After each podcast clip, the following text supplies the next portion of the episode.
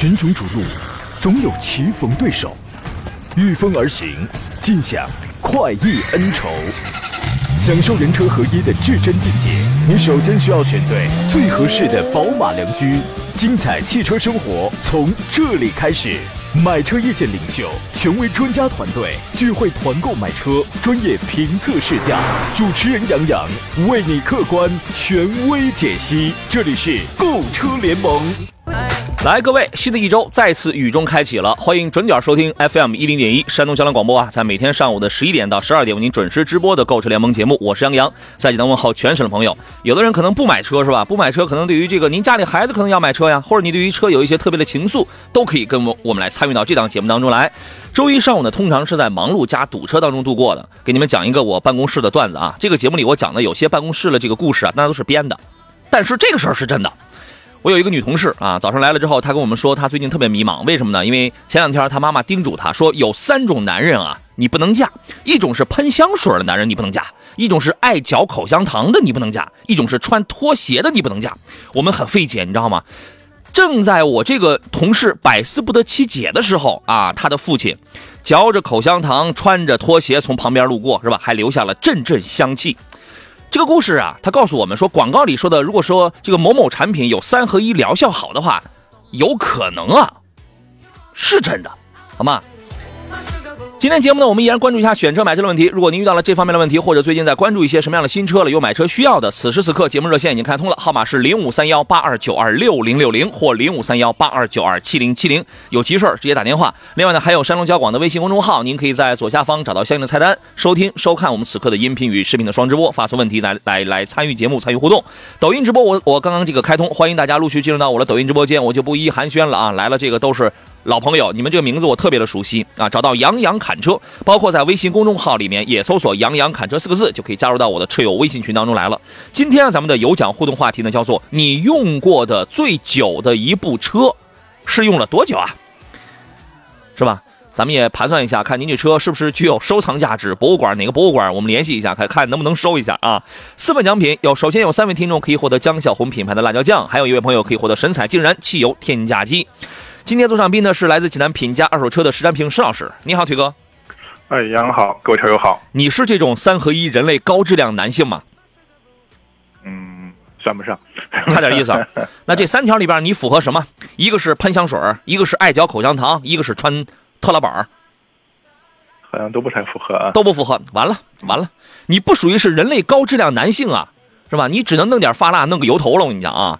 咱俩呢，多少都缺点这个上进的精神啊。今天油价很上进，油价又该调了。咱们先说一下这个油价啊，然后来解答各位选车买车方面的问题。根据卓创资讯数据监测模型显示的，九月三号收盘，国内第十个工作日参考原油变化率呢是百分之三点四三，对应汽柴油分别呢会上调啊，一样的每吨上调一百四十块钱。呃，调价窗口是今天晚上的二十四点正式开启。那么折合成升价的话呢，九十二号汽油还有零号柴油分别上涨一毛一和一毛二。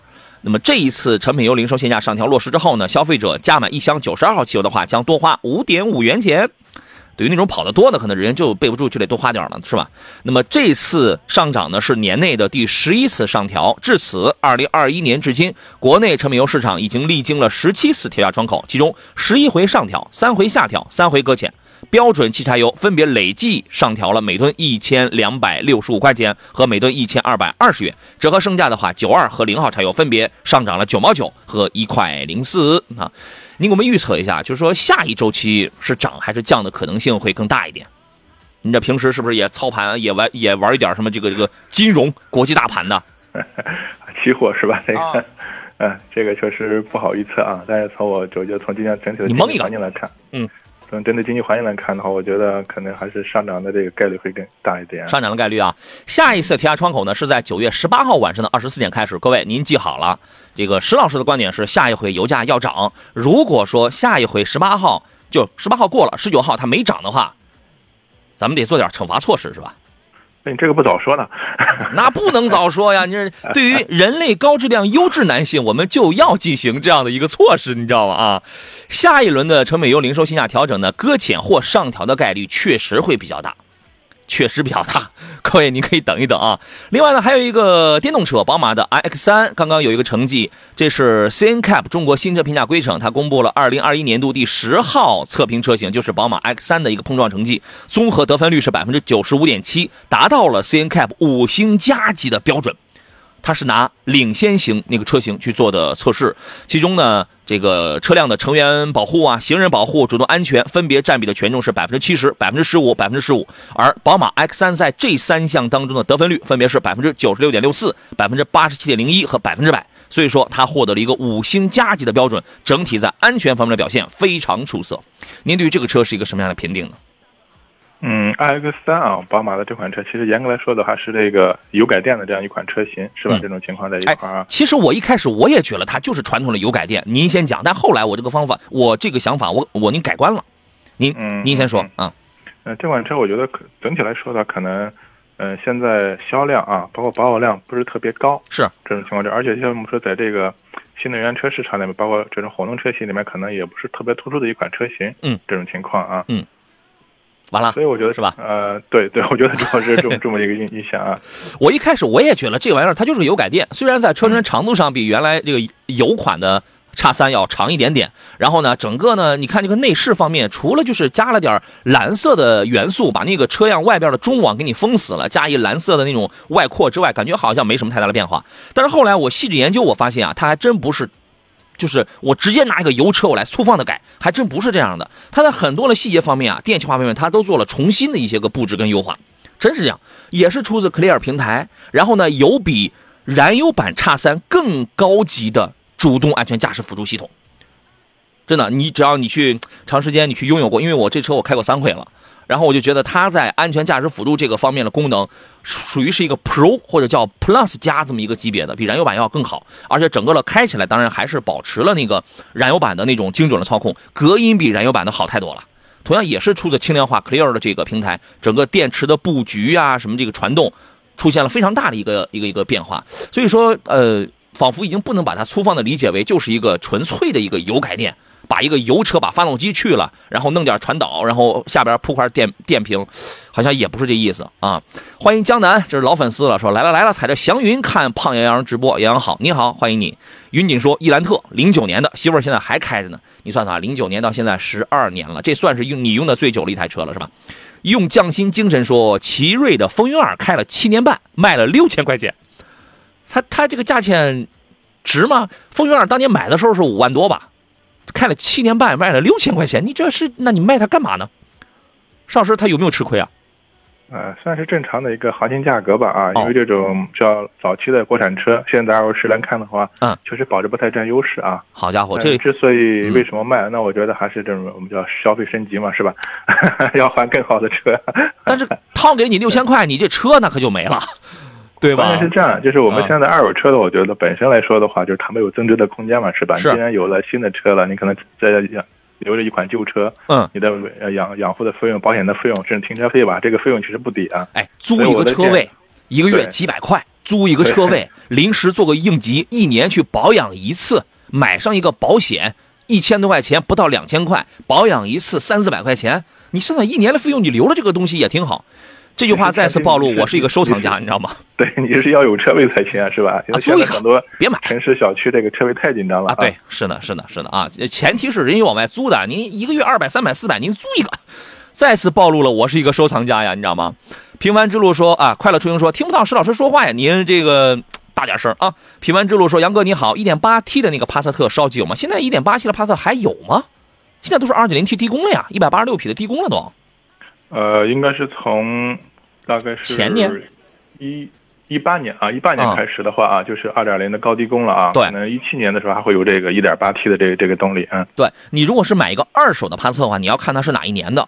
基本上如果是二代 E A 八八发动机的话，大概也也就在一五一五年左右，一六年那个时候应该已经换三代了。呃，一六年之前差不多。哎，一六之前呢，如果如果是那个车的话，那你要慎重一下，它很有可能会烧机油，只是说很有可能，好吧？还有朋友问了，别克昂克旗怎么样？养车费用高吗？昂克旗这个车呢，其实它因为现在啊，通用用 B 缸 L L S Y B 缸发动机，呃呃，配四十八伏，已经在努力降低这个油耗了。它不再像我们原来老百姓，我们一谈通用，一谈美国车，哎，这油耗高的特别离谱。正常情况下，这个车市区开啊，我觉得十个、十一个应该差不多。只要你别天天坐满了人，而且开的就是很费那种。你人要是正常点的话，这个车也会跟着正常。您觉得十到十一个油，这个能满足吗？那我觉得可以啊。其实现在这个美系车的话，我觉得整体的这个油耗啊。就是不像大家想象的，就过去传统的老的美系车那么耗油。其实现在我觉得，看跟谁比，相同排量啊，相同排量，其实大家油耗差不多在在一个一个水准啊，没有说差距特别大啊。看跟谁比是吧？啊，少年叔叔说，新款的帕萨特怎么样？值得买吗？值得买，买三八零。帕萨特的性价比要比迈腾要更高一些，但是我主推的是三八零，避开三三零，这是我的一个意思啊。好吧，我们要进入半天广告了，呃，欢迎大家。再次呃参与到我们这个讨论当中来啊！我我发现有很多朋友现在都掀起了这个念旧的情节。平安师傅说，两千零四年的君威，两千零四年哟，我还在上大学呢，是吧？二点五升排量 V 六发动机，二零一八年卖了五千块，啊，这个不低了，不低了。哎呀，这个这为了几千块钱，咱把它给买，可能家里确实也撑不开了，很不舍得吧？是不是很不舍得啊？咱们进广告，马上回来。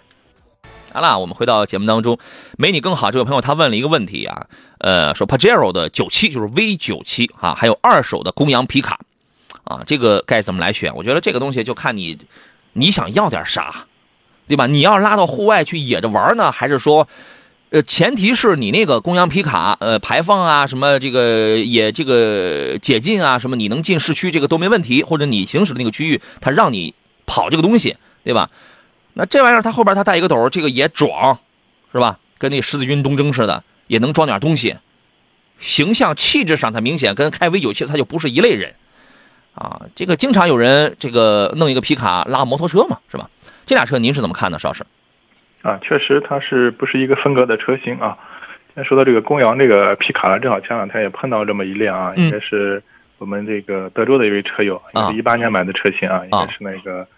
公羊的那个应该是 R M 幺五零啊，一啊。幺五零零那一幺五零零对。啊那那一款。对，车型现在我可能首先是五点七的排量。是，这当时一聊这个可能到底是前两年可能当时这个全日通皮卡有那么一股热潮是吧？可能那车曾经都活跃在北京的五环以外。对对，可能前两年有这么一股风潮，对大家都在买，但这两年后来发现，可能那个热劲过去了，包括整体的经济性啊、实用性啊，并没那么那么特别特别高啊，所以现在考虑出手啊，这种情况在一块儿啊，所以首先我觉得买那款车的话，真的你要考虑到一个使用成本啊，特别是我们前面刚节目刚开了，油价又涨了是吧？这个这个这个五点七的这个排量啊，嗨，你要还缺那百公里二三十升油嘛？呃，所以的话，对，现在可能你是在二手车市场上像这淘这样的车的话，我觉得还还是有的，而且它的其实整个保值的话，比那些什么坦途啊或者比猛禽的话还是要差一些。真的是我觉得这款这个皮卡的性价比更高。嗯，是，好吧？看你的用途在哪里啊？看你最关注的是什么？精彩问的是啊，还有小青岛的问题是杨洋，别克昂克旗跟冠道哪个适合家用？就谁都能适合家用，但冠道是没有七座的。昂克旗人家有人家有一个七座，冠道的内饰呢，你可以用一种年轻。时尚来形容，但是昂克旗的内饰它不年轻，但很有质感，很豪华。这个做工用料啊，整体的舒整体舒适度，呃，我个人觉得坐昂克旗的话，就开的话，冠道 2.0T 的话有点驾驶感。当当然，它也是很软，隔音也是比较一般情况。那个 9AT 的这个变速器，有的时候在低档位拥堵的情况下，它也会遇到这个顿挫。但是新款的昂克旗，它怎么给你去尽量的减少这种顿挫？新款2022款的昂克旗给你配48伏。这个东西它就既缓解了怠速启停的那种突兀的震动，又给你缓解了这个起步阶段的那种细碎的顿挫跟震动啊，它只是缓解，但是你多多少少你还是能体会到一点四驱震的不厉害，呃，四驱顿的不厉害，两驱顿的还是厉害一点的啊。然后呢，这个反正它就这个区别。你如果很追求做工跟舒适性的话，我觉得昂克旗的性价比高，因为昂克旗本身的级别它也高啊，原原来的都是三三三十多万的车，现在降到二十一起，是吧？我是这样认为的，您听一下施老师的观点。啊，其实我觉得杨说的已经很到位了。这种情况啊，两款车我觉得外观内饰的一些风格啊，包括它的这种新侧向都都不一样啊，那如果是这种七座或者六座是刚需的话，那就昂克旗是吧？对。如果是看重整体的这种燃油经济性，包括我们说保值方面的话，还是冠道更占优势一点。对，昂克旗就是开起来，你会感觉这个车呢，就是它不是以动力操控为这个取向的，你就四平八稳的开着，还是舒适豪华。哎，这它走的舒适路线。你有的时候你你也感觉它刹车怎么这么软啊？它不是那种令行禁止的这种雷厉风行，跟人一样，它不是它不是雷厉风行的风格，它灭。它这个刹车也很灭。是吧？但是你习惯了就好，习惯了就好啊。纯香说：“请问杨老师，奇骏 1.5T 性价比高吗？试驾还可以。你看你的试驾还可以是吧？我跟大家讲过啊，就是我先不说我的观点啊，有很多人他没有去摸过这台车，或者他没有机会去摸，他也不爱去摸，或者他没有去试，没去试过吧？这个张嘴就看了网上那些车评，就是他对车的所有理解都来自于网上，然后。”张嘴闭嘴，你都不知道网上那些那些车评人会不会开车，他基于什么目的去表扬一台车或者去骂一台车？他们跟我不一样，对吧？我有本职工作，我有正经收入，对吧？人家有的人，人家是要靠那些东西去挣钱的，你知道吗？这个，所以很多人这是是来源于网上啊，一说三缸不能买，不能买。其实有的时候啊，你真的只是因为过不了自己心里的那道坎儿，你等着看。如果不是说二零二五年、二零三零年要开始普遍就就是推这个新能源、推这个纯这个纯电动的话，以后很多车型都会推三缸，因为什么呢？节能减排、双积分，它对它是有优势的。而通过技术的提高，可以让一台三缸机从动力从从首先是动力方面可以。可以超过原来的那个什么二点五升的这个四缸的东西，然后它只要花技术、花成本去解决三缸先天娘胎里带的抖动跟噪音的问题，它就可以了。那么不同品牌从一四年开始，我们经历了很多的三缸，但是不同品牌它的出解决三缸的这个技术跟方案真的是不一样的。一开始它没什么投入。后来，哎，慢慢的，我加个隔音罩行不行？我加个平衡轴行不行？我加个双质量飞轮行不行？慢慢慢慢的才开始到现在，日产的三缸它怎么去解决？第一是用双平衡块，第二用悬置发动机，第三用的呃那个呃这个用的是什么？多连杆活塞结构。因为多连杆活塞它的这种结构，我不知道你能不能听得懂，就能解决纵向的震动。原来这个发动机它这个纵向的震动是非常厉害的，它能它能解决。我实话实讲，这个车我也开过，而且我这个车他们刚开走，刚刚开走，我开了得有不到两个礼拜吧。十几天啊，就是我你在舱内两车启动你那里打着火的时候，那个抖动，那个那个噪音非常的安静，非常的小。什么时候你觉得有点抖动啊？你去掀开机舱盖，你去盯着它这个发动机上边的那个树脂材料的这个机罩，然后你看，哎，你感觉它那儿有抖动，但是抖的不是那很夸张的那一类，你自己去看看好吧。然后你盖上，你在急加速的时候。在运动模式时候，你感觉到哎有点噪音，有一部分噪音就是中等情况吧。但你平时你标准模式下，你只要在市区开，因为我是怎么讲急加速，我是地板油，地板油 S 档加运加那个呃整车的运动模式，我是双开这样两个模式开，噪音中等或者比中等高一点，就是那种情况呜呜的。但是你要是正常开的话，很安静，因为它用的。首先，在 NVH 这个方面，它呃这个提高了，然后车还用主动降噪了。另外，隔音棉这些隔音措施也上来了。第三，前排双层夹胶隔呃这个夹胶隔音玻璃，对吧？有的人可能会说，你有本事你开个五六年，你等五六年之后你再来评价，这个我没本事，谁都无法预测。但我也劝你一句，你要是真有这样的想法的话，你不要买燃油车，你什么燃油车你那你别考虑。五六年之后是纯电动的天下，你不要考虑这个这个这个东西啊，扯远了，自己去试一下。好吧，自己去试一下。反正它从动力上比原来2.5升配 CVT 的那个配呃配二呃配七档 CVT 的那个动力好太多了，好太多了。而且现在呢，啊说日产一百九十亿不是白花的，对。呃，然后呢，它现在呢，首先那个 CVT 它是链条的，请各位小白注意啊，不要张嘴闭嘴就是 CVT 不行，它是链条的。第二，它是双油泵的，双油泵的，你活就好了。我都是地板油加 S 档加加加加那个运动。你你绝对没我豁的厉害，因为我那不是我自己的车，对吧？好吧，您自个儿去试吧，别的我就不再多说了。我们刚才有位朋友特别纠结，他纠结啥呢？他纠结是买个 CRV 还是买个雅阁？那这俩车您纠结啥呀？石老师，您觉得值得值得纠结吗？石老师，哎，我刚进来，哎，请你出去，请你留下留下来，你知道吗？就是我们有一位朋友，反正反正他应该是喜欢那个呃本田嘛。他现在就是纠结是一台 SUV 的 CRV 还是买个雅阁。我个人觉得呢，正常就是按照我以呃按照我以往的理解啊，因为因为我个人我这么多年我一直喜欢开轿车，因为我觉得在开快车的时候，轿车确实让我觉得就是更爽、更有信心，你知道吗？但是呢，说实话，这个雅阁呢也没有什么太强的那种操控性，还不如买个 CRV，功能性还要强一点呢。所以我可能出现了一点这样的一个一个一个小小的转变吧。您给说说。嗯。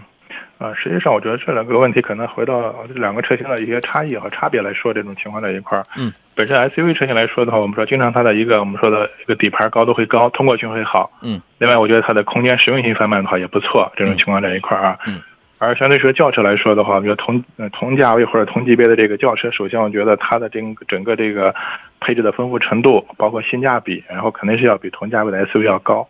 啊，因因为因为一般来讲轿车要便宜。对对对吧？所以相同价位的话，它的配置这个丰富程度肯定是要比 SUV 要高的啊。这种情况啊。哎。另外的话，其实整个车的的动力和操控方面呢，我觉得可能轿车这种性能更突出一点。嗯嗯，就是你你要你要追求性价比的话，那肯定是轿车便宜啊，所以它体现出来的性价比要更高一点。这是你相同价位的话，可能轿车不轿车的一些配置，包括主动安全配置啊，各配置丰富程度肯定要比 SUV 要高。嗯，对，好吧。呃，他说意思是他推荐轿车，石老师不是这个要看看你的钱啊，你的实际需要需求啊，我觉得去去出发这个情况啊。反正我是倾向于 CRV，我推荐一台就是在这俩车里边，我推荐一台 S 呃 SUV，因为我觉得它的功能性它要更丰富一点，好吧？你纠结是不是因为觉得 CRV 贵啊？如果如果如果是因为经济的问题你在你在纠结的话，那你就买雅阁，因为雅阁便宜，钱就是二十万是吧？二十万，我去，我个人觉得你买 CRV 就好了，你能买个两驱都市版，这个就可以了啊。风小兵、老小静说，零六年本田思迪八千块卖了，有点舍不得啊。你看他这零六年的这个思迪，这个卖的还比他那个前边那个什么东西贵呢，是吧？确实舍不得呀。说这个底子好是吧？底子好嘛。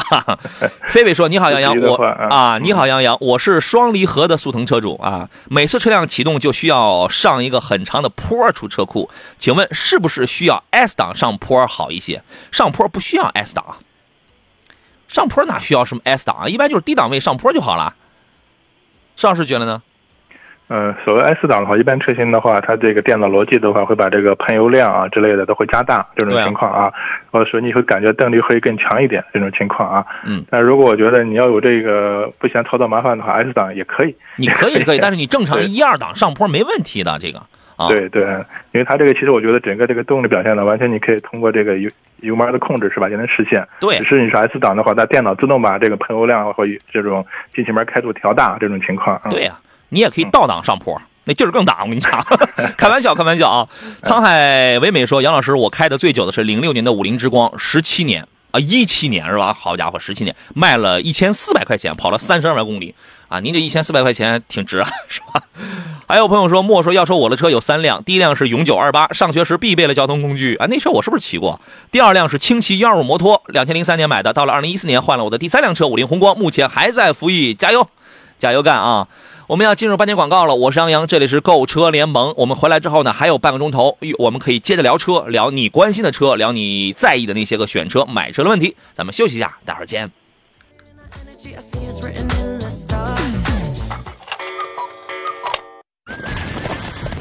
群雄逐鹿，总有棋逢对手，御风而行，尽享快意恩仇。享受人车合一的至臻境界，你首先需要选对最合适的宝马良驹。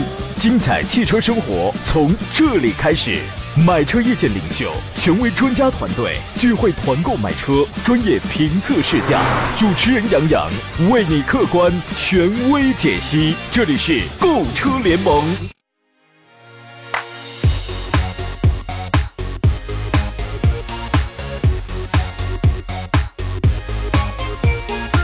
来，各位，十一点三十二，这里是星期一，山东交广为您直播的购车联盟，我是杨洋。遇到了选车买车拿不定主意的，欢迎通过热线零五三幺八二九二六零六零或零五三幺八二九二七零七零跟我们来交流。另外呢，您还可以通过山东交广的微信公众号给我留言，可以通过杨洋侃车的抖音视频直播间给我来进行留言。另外呢，还可以在节目以外的时间关注微信公众号杨洋侃车，给他发送进群二字，加入到我的车友群当中来。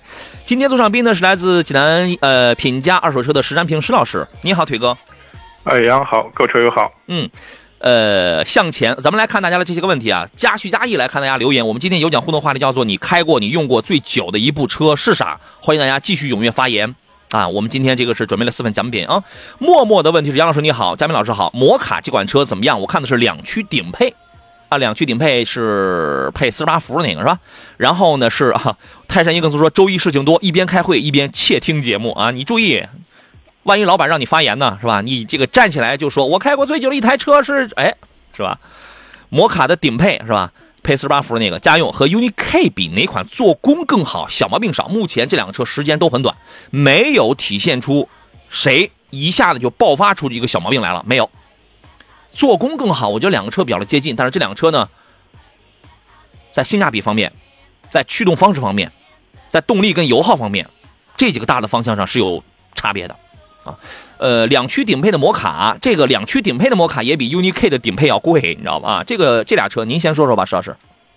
嗯，我觉得这个摩卡这款车的话，我觉得最起码从在外形方面的话，做的我觉得还是整体还是保存了它这个 V 系列的一系列的类似这种科技啊这样的一个风格这种情况啊，包括内饰的一些，我觉得这款车做工方面还是不错，但是整体感觉的话，一些细节的处理方面啊，我觉得可能还是 UNI 系列车型啊，我觉得可能更。嗯，更细致一些，包括我觉得综合的一个动，对，包括一个动力动力匹配，然后燃油经济性方面的话，我觉得还是 UNI 系的可能会会更经济一些。啊，摩卡这款车，我觉得主要还是以外观方面啊，跟这个更吸引眼球。嗯，做工都不错。根据我的这个体验呢，我感觉摩卡能稍微省点油，但是差距不大。它为什么它能省点油呢？一是它这个发动机本身呢，它不是那么的狂暴，你知道吗？二一个，它用了一个九档的双离合的这么一个变速器，这个变速器理论上来讲，它在经济性上是要有优势的。前提是你接不接受双离合，你如果不接受双离合的话，后边我就不用说了，你直接换 2.0T 配爱信 8AT 的 UNI-K 就完了。然呃，同时还有一个理由呢，是摩卡它配了48伏，这个这个48伏啊，会让你觉得开起来比较的轻便。但是呢，这里边从性价比高这个角度上是 UNI K，为什么呢？因为你那个两驱顶配的摩卡价格高，还不是四驱，UNI K 你完全你可以拿一个顶配了，顶配人家还是还是四驱，对吧？配置也很丰富，所以我觉得我建议你从这两个角度来考虑一下。如果里程不大的话，经济性这个东西你可以忽略掉的，你可以忽略掉，重点看谁的颜值、配置、性价比要更高一些。两个车目前都没有爆发出有什么问题来啊。都属于是各自两个国产品牌当中家族里边的各自的，呃，这个叫豪华品牌，叫叫豪华子序列，那造的那都是怎一个精致了得，好吧？你感受一下，反正如果是我的话，我可能会倾向于 U 呃 UNI K 的这个顶配四驱，我觉得这个为什么为什么不要？好吧？呃，墨影说话说我要阐述一下，抖音发不了那么多是吧？零四年的 QQ 三，别看这车小，其实真不难看，挺可爱的啊。后来还有 QQ 蜜呢，是吧？带个布用着很舒心，时间久了就是小毛病多点这响啊，那儿渗油的。一六年置换了大众，卖了六千块。好家伙，您那 Q 三还能零四年还能卖六千块？你这赶你这赶上前面人家卖卖那个斯迪的了。跑了十二万公里，有一什么东西？有一什么东西？后边我就看不见了啊。呃，我们还有朋友说，我的第一台车是雅阁二点四，开了十年了，没舍得卖。今年七月份在杨老师的指导下换了新车，谢谢啊，谢谢杨老师，谢谢。节目组啊，挺好啊。还有朋友说，啊啊，新捷餐具问一事儿，说 CRV 哪个配置性价比高？一年一万公里没有高速，咱们先不考虑有没有高速的问题，也不考虑你你那一万公里决定不了你买什么配置。买个两驱都市版，我觉得这个是销量是最好的，就十九万多了那个两驱都市版，属于是一个四低配的车，我觉得这个就可以了。你要是再高一点的话，你二十多万的话，我个人觉得就这个小排量一点五 T 来讲的话，你要真要换个二十三四万的话，我得犹豫犹豫了。就裸车的这个价格，我得犹豫了啊！邵老师，您给您您给推荐个配置。嗯，我觉得关于这个性价比的话，这个方面还是主要看你的一个用车的一个需求，是吧？这种情况，包括你对这个两驱、四驱有没有什么需求，包括对动力的需求啊。嗯。那如果以市区日常代步为主的话，其实我也建议啊，这个两驱都市就可以啊。哎，相对来说的话就是没问题。对，我觉得这个还可以。啊，有朋友说这个啊，梅花 AC 说日产劲客评价下优缺点，女士上下班用，女士上下班够了，一点五升小劲客，空间不大，这车没有什么太强的实用性啊，就一个人带个步，动力够用了，然后呢，这个挺省油，但保值奇差。这个车你买回来之后，它你就是哎呀，就是那种 Bluebird 对吧？Bluebird 那个那个那个那个那个很另类的那种造型，这个就可以了啊，那就这样好吧，它没有什么大的这个短板啊。呃，宝塔岁月说，奥迪 A6L 的四零四五哪款比较好用？都很好用，但是现在奥迪是 BBA 里边最便宜的，如果价格能承受的话，肯定是买四五啊，对吧？我是这样认为的。邵老师，您的观点是啥？啊，确实，我觉得如果预算不是问题的话，四五整体的这个动力调教匹配更好，对吧？啊，国强说斯库图怎么样？斯库图这个车可能正在研发当中，还没出来呢，还没出来呢。您讲的应该是叫库斯图吧？北京现代首款 MPV 售价预售价十七万多起的库斯图，是吧？这个车我觉得你可以期待，但是呢，重便宜归便宜啊。已经是瞄准了传祺 M 八、荣威 MX 八这样的国产品牌来作为竞争对手了。便宜是真便宜，尺寸也不是很大的那一类，但是重点也要看做工的问题。这个售价我觉得标准动作吧。这个这个这个车这个月就能上市了，还是值得期待的。你现在没法说它怎么样，因为实车我也没见着啊。邵老师，你给我们来个前瞻呗。嗯，我觉得作为一款 S 这种合资的，我觉得中大型的 MPV，我觉得这个价格确实，我觉得还是定的比较亲民啊。但具体实车到底怎么样，我觉得还是要看看实车啊。包括我觉得韩系车的一个特点，包括配置比较丰富，是吧？这种情况不知道在这款车具体有什么一个体现啊？这个我觉得看实车吧啊。对，现在我们这光看一些数据方面还可以啊。哎，你得等等啊。何氏大少爷说，奔驰的 AMG A35 L 这个怎么样？我们家楼下停了一个绿哇哇的，特别好。我那天我一经过，哎，什么时候多了这么在地库里？什么时候多了这么一台车？我说很有品位啊，非常的独特呀。这个车您喜欢吗，邵老师？嗯，这个颜色可能不太能接受。哎，您别说我，你哎，现在啊，就是我们说这个颜色啊，那种祖类似祖母绿啊，因为 GLE 上是有那种那个就是那种祖母绿，而且那个颜色非常不好定。但是现在你会发现啊，就是很多颜色，就原来你觉得在某一个时代、某一个年头，你觉得不太时尚，你现在来看啊，很时尚、很洋气呢。嗯，对，大家我觉得这个审美啊都是在变啊。你包括过去的一些颜色啊，类似像这种这种各种灰啊，是吧？我觉得现在可能一些年轻人反而会选这种颜色，是吧？它不是那么张扬啊，但是感觉怎么说呢？感觉显得会比较这种高档啊，这种感觉。嗯，抛开颜色，咱们就来说说车。您觉得这咱们也花个四五四五十万，咱们搞一个 A 三五 AM AMG 是吧？四秒多咱们也能个也能破个百。您觉得这得是什么样的品味？呃，我觉得现在这个还是啊，大家怎么说呢？这种需求多元化是吧？这种情况啊，那如果喜欢这种所谓运动操控的话，那没问题。你就不能按性价比，按它值不值来进行计算？你包括你要计算什么它的什么经济不经济啊，什么这种情况，就那你别考虑了。对对，它不是这类型的车，嗯，对吧？绝对是性能车，又有四驱啊，又有性能，对吧？反正实用性不是特别那个啥吧，它就属于是一个性能车。啊，呃，你像我们这种，我跟施老师，我们叫我们这算老炮了啊。按道理说，我们这个年龄啊，不会揣着四五十万去买这么一个玩的车了，不大可能，对吧？那时候我们就比较顾家啊。对对对对对。但如果您是一个年轻人的话，是吧？喜欢追求性能的话，这个车没问题啊，非常棒，是吧？四四四秒四秒六还是四秒五，这个这个这个就能破百，非常棒啊！斯文人说，我开的最长的一台车呢是二零一一年的长安之星二代，二零一八年被警察叔叔扣了。您干什么违法的事儿了？这个给您扣了啊！疯子说，英诗派怎么样？英诗派这个跟雅阁是叔叔同源，姐妹车型 Inspire 啊，属于东风本田。呃，这个车呢还是不错的。曾经就是连雅阁带它都有人反映过门板跟中控有这个异响。如果你发现中控有异响，四 S 店查不出来，给你修不好的话，你就你就让他查你的鼓风机总成，是那里边那个玩意儿有一个有一块板儿，然后受热，受热，它就冷热不均的时候，它就膨胀，它就变变了形之后，它就会响。有些四 S 店它是查不出来了，但是我告诉你，呃，经济。哎，开起来还挺安静。英诗派那个车还真的还很大，还很长，你知道吗？你看，比这个雅阁要大一圈大是吧？嗯，对，挺挺经济的。反正还是还是还是那话，瑕不掩瑜，瑕不掩瑜。这个车推荐，好吧？途达怎么样？途达好像出了国六的了，国六排放的出了吧？嗯，具体我我没有关注过方面。那如果四 S 店现在在售的话，那我觉得就没问题。嗯，国六的车我就没见到了，但国五的车我是山东所有，因为山东的第一台试驾车就来了之后就送到我的手上来了，我是所有人当中第一个玩这个车的。然后性能挺好，二点七倍的低速扭矩放大比吧，我用它爬过二十多度的台阶儿，四十几度的土坡，涉过一米深的水，没问题。它是一台越野车。非承载车身，两把差速锁，二点七倍的这个扭矩放大比，很好玩。但是就是配置不高，这个车配置不高。嗯，动力一般，动力也不算弱吧，就属于一般情况吧。因为它二点五升配一个七档的一个一个一个一个手自一体的那种变速箱，不是太澎湃啊，但仅仅属于是够用那一类吧。但这个车能拉到户外去玩，配置不行，配置比较低。所以说，你看国六，国六是国六排放的车呢，据我之前的了解，它是在配置上是去提高了。我之前好家伙，我开那个二十一二万的那个顶配车，只有主驾驶才做一个双向还是四向的座椅电动调节，这个玩意儿，那你配置以全车一个 U U S B 接口吧，好像是我印象当中，那配置确实不确实一般，是吧？但这但这车可能可是个越野车啊。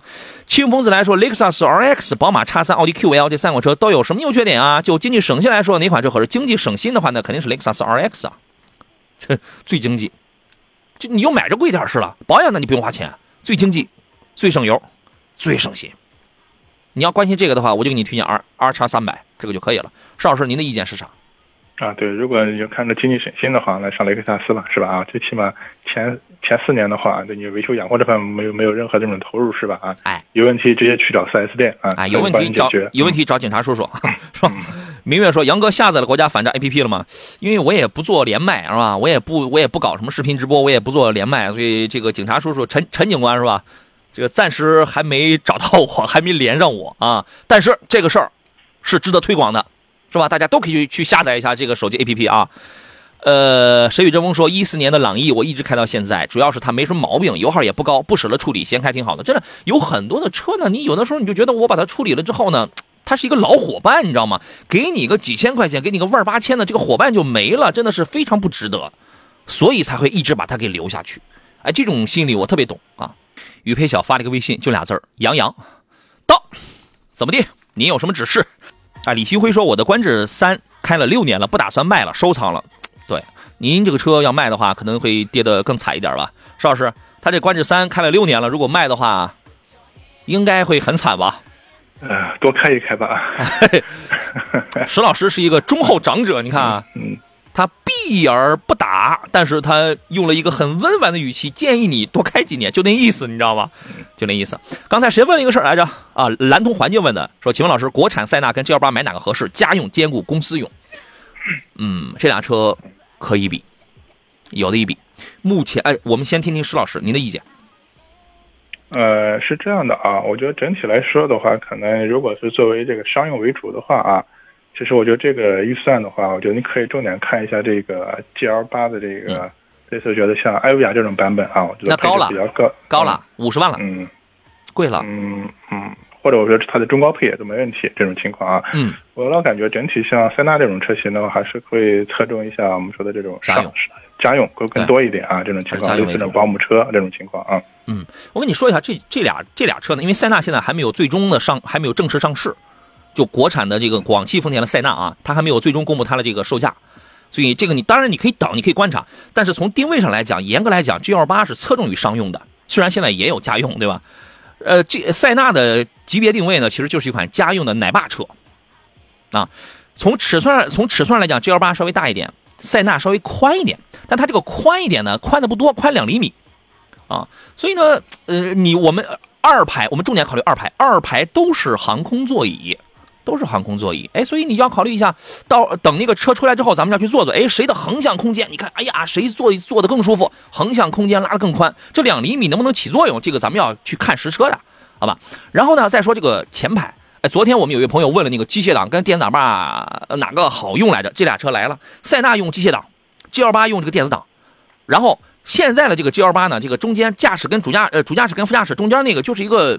留白就这个大特别的空，你知道吗？我我觉得对我来说非常不适应。而塞纳呢，中间这个挡把下边的这块区域给你留了一个很好的一个高起的地台，这种感觉就舒服啊！对我来讲比较舒服。另外呢，刚才说完了这个第二排了，呃，第二排后边说第三排，塞纳的这个第二排的那个，它没有后边的这个小桌板，我我记得是，就二排座椅后边应该是没有可以翻下来的小桌板，它是放在了两个座椅的中间。G L 八后边是有这个小桌板，适合一点，你偶尔放杯 coffee 啊，是吧？商务接待你放个笔记本，你放个 coffee 这样的。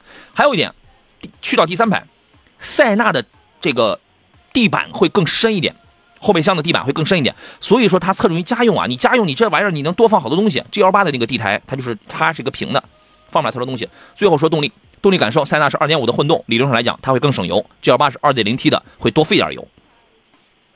然后那就说到这儿，你等车出来之后，反正根据你的这个描述，我倾向于 G8 要多一点啊。车出来之后，您去试一试啊。迷糊说：“CS 杠 CX 杠四啥时候讲？CS 杠四啊，马自达 CS 杠四这个车，我觉得你要喜欢的话，你赶紧买吧，因为这个车已经没了，停产了，一码都没了，对吧？这个小车就是原来有人投诉说异响可能多一点，什么中控的跟门板的，但整体来讲的话还是能开啊。那小车有一定的操控性，空间不大，很紧致，但是女士开的多吧，对吧？您对这个车有什么样的评价呢，邵师？”嗯，其实我觉得很多年轻的一些男士开这款车的更多一些，也有，但是买二点五的那个就有点烧钱了，是吧？对，一般还是二点零的这个，我觉得这个动力包括整个的底盘调教，这种运动操控就已经不错了。这种情况啊，嗯，确实现在这个 C 叉四可能真是啊，可能后期就没有车了。现在可能很多人目光比较像那个 C 叉三零了，是吧？嗯，那款车型了啊，嗯，但是 C 叉三零可能比 C 叉还还要稍微小一些啊，但是整体的运动操控还是不错，嗯。啊顺心顺意说：“这个说说我的问题可以吗？可以，没问题。我我是没看到，你再复制一下你的问题啊。”新宽四苍穹说：“标致五零八如何呢？”呃，朋友，你愿不愿意等几个月买个雪铁龙的凡尔赛呢？你愿不愿意？我老觉得这个凡尔赛一出来之后，今天早上我还有一同事，其他朋友还我还那个咨询我说能不能买个天翼？我说这个车行倒是行，你能不能你愿不愿意再等上？你等到年底你看看买个凡尔赛。等几个月，它万一要降价了之后，总感觉有点买新不买旧了那种样子。您的观点是啥？我觉得凡尔赛的话，可能还是每个人的审美不大一样。我觉得可能喜欢五零八的这个外观的，不一定会喜欢凡尔赛这个情况啊。我是觉得凡尔赛的用途要更综合一点，然后确实做工用料整体感要更好。更上档次，你知道吗？就传统意义上说的后发后发优势吧，是吧？后发优势，对对，嗯啊。顺心顺意这位朋友的问题是：长安的 CS 七五的 Plus 跟传奇的呃传奇四 P，传奇没有四 P 啊？哦，GS 四 Plus 啊，可以比较一下。GS 四 GS 四 Plus 是刚出了，也是个二点零 T 的。那你你那你如果说都是二点零 T 的这个车的话，目前从销量上去讲的话，七五 Plus 是长期占据前二的，不是哈弗 H 六就是它长期占长期占据前二的。从销量上来讲的话，七五 Plus 它这很稳，它很稳定，而且目前来讲也没什么问题。而 GS 四的这个 Plus，说实话是上个月刚出来的，上个月刚出来的。我你这个我觉得你还可以观察一下呢，邵老师您给个建议吧。嗯，其实我们一贯观点还是相对说买一个这种上市时间比较长的啊，整体大家反馈比较稳定可靠的啊。嗯。如果这个传奇 GS 四 Plus 的话，建议再等一等，是吧？这种情况，嗯。哎，因为它上个月刚出来。刚出来，对，你等一等。如果你现在想买的话，我推荐你买 CS75 Plus 2.0T 配爱信 8AT，整体配置相当丰富，动力够用了。因为这个车 CS75 Plus 的调教啊，不是运动，它真不是运动取向，它就是舒适取向啊。呃，蜜红豆说：“杨哥，什么时候去试驾一下凡尔赛？等测评。”OK，可以，没问题啊，欢迎你点。呃，常见说开的最长的车呢是零八年的标致三零七，去西藏下海南，东南西北到处游。我的天哪，我我太羡慕您了。今年七月在杨老师的帮助下置换为领克零一，是吗？我真没啥印象，你知道吗？因为咱们帮忙买买的车太多了，我有时候我这个真是没什么印象。现在行驶两千八百公里了，哦，刚买的。再次谢谢杨老师，祝本节目收视长虹。谢谢你的这个，又让我想起了跟你的故事啊，谢谢啊。还有儿时的我说钱不钱的无所谓，主要是怕自己以后买不着了。对，因为很多的这个车，我们就是怕以后就你就再也见不到它了，还是有感情的，对吧？莫允实话说，呃，一六年置换了大众，卖了六千块钱啊。他之前有一个小车置换了，跑了十二万公里，有一次离合器都踩断了啊，后来给焊上了。我的天，真有这样的？有，我听说过，一样用。说实话，卖的时候还真有点舍不得，拍了几张照片，现在还留着呢。离合器都踩断了，人家小车心里也想，多大仇。多大冤啊，是吧？来送出今天的四份奖品啊！首先，呃，神采竟然汽油添加剂一瓶要送给阿白啊，三瓶江小红辣椒酱分别送给莫喜瑞餐饮和云锦啊。以上四位朋友，欢迎你到我的抖音账号找到杨洋侃车，我的抖音账号给我发一个私信啊，发来你的这个收件地址，详细的啊。有朋友给我发私信发你收件地址，为啥还连个名字、连个连连个姓名、连个电话这都不留啊？人家快递这都不给你发，你知道吗？详细点一一条让我能直接能这个复制的，好吧？杨洋侃车，我的抖音号，第一个杨是木字旁，第二个杨是提手旁，单人旁，侃大山的侃，发给我啊。呃，好多朋友都有一些这个提问啊，咱们穿插着咱们来说一下吧。说有呃，这个有朋友说这个说说名爵嘛，名呃名爵也可以聊一聊，是吧？您对名爵这个品牌怎么看呢，邵老师？啊，其实名爵客观来说的话，我们说整个车的这个销量并不是特别大，但是我觉得车整体比较有特点啊。对，能说一个是底盘调教，另外一个动力操控啊，包括这两年的话，整体的一个什么智能化啊这方面的话，我觉得做的还都是还不错啊。呃，车还比较有特点。呃，本周会有一台名爵的车会这个上市，咱们明天说嘛，明天咱们详细展开来说啊。发哥跟力 GG 啊，有有哥啊，跟力 GG 都问啊，凯迪拉克的叉 T 六给说一下吧，值得买吗？有啥缺点啊？选哪个配置最有性价比啊？叉 T 六其实没有什么特别大的这种缺点。你要说使用成本稍微高一点，那谁让你买个这么大个的豪华品牌呢？你心里你得有这个提前有这个心理建设是吧？内饰不是很豪华，然后高速的噪音稍微大了点，其他我觉得都还好。因为它毕竟是四十万，我还是那话，四十万你还想要个六座七座，你还想要个豪华品牌，你只有这一个选择，别的品牌都不好，它都不是豪华品牌，对吧？来，请邵师给说一下，同时推荐一下，您觉得哪个配置要更划算一些？嗯，其实我觉得这款车整体的性价比还是比较高的。这种情况在一块儿，因为因为毕竟是豪华品牌嘛，可能我们站的这个角度可能对它要更挑剔一些。这种情况啊，但整体我觉得这款车可买性还是比较高。嗯，目前来说没有特别的直接的竞争对手。所以这个啊，这款车，嗯，您推荐哪一个配置？是不是咱买个豪华的这个怎么样？够用吗？够用了，其实啊，我觉得啊，好吧。豪华版的你看一下，当然你要是预算这个钱特别多，预算特别高的话，你可以再往上上，这个没问题啊。还有朋友说，呃，我第一台车就是 MG 五啊，MG 五那真是一台不错的车子啊，没有出现任何问题，开着也省心，就是不保值。对，所以你所以你得多开嘛啊。陈鹏老师，杨哥你好，现代库斯图这车什么时候入手比较合适？等呗，等呗，因为韩韩系车这个价格啊，它真不坚挺，你等韩系跟法系现在的价格它不坚挺，你等就行。你第第一第一关先等到今年年底，嗯，我看着刚出预售，不知道 1.5T 的动力怎么样？1.5T 的这个动力啊，你就别指望。我觉得就是如果够用，够用这两个字我们打个五十分的话，我觉得它也就是在五十分上，你就别指望有多澎湃了吧。你看看人家那些 MPV，他说配多少？你买个传祺 GM 八 2.0T 的，买个荣威 IMAX 八 2.0T 的，你买个塞纳2.5升的。对吧？你你再不济，你搞个本田的，是二点零升混动，对吧？那你你这个时候一点五 T 的，就是真的够用吧？只能说是这样，基本吧。啊，反正你等等呗。啊，今天时间关系，节目到这儿了。再次感谢来自济南品家二手车的石山平老师来做客我们的节目，咱们就下期节目再见吧。啊，好，再见。好嘞，拜拜。